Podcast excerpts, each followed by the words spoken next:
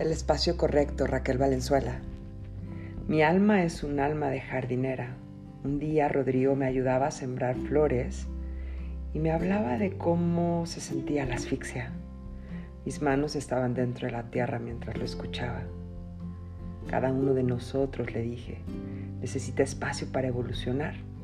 El espacio es un área de libre movimiento donde puedes ir acomodando tu energía. ¿Cómo saber, Raquel, si el espacio donde estás es un espacio equivocado?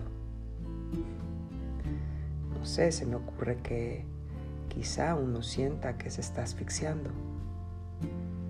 Mira, piensa en todo aquello que te condiciona ahora mismo. Hay muchísimas personas atrapadas en los condicionamientos de todo tipo y ahí la energía se reprime. Es como ese pequeño árbol que está allá. Imagina que lo sacamos de la tierra con todo y raíces y lo metemos dentro de esta bolsa de plástico.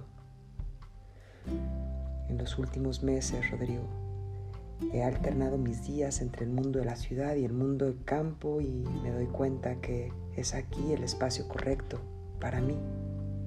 Pero puede ser un lugar, puede ser una persona, puede ser una circunstancia. ¿Cuál es el espacio correcto? ¿Y cómo podré distinguirlo? Me pregunto. Muy fácil. En el espacio correcto te olvidas de ti porque formas parte de todo lo que te acompaña, de todo lo que es. En los otros vives como separado, cada quien en su bolsa, haciendo todo lo que los demás nos han marcado que debe ser.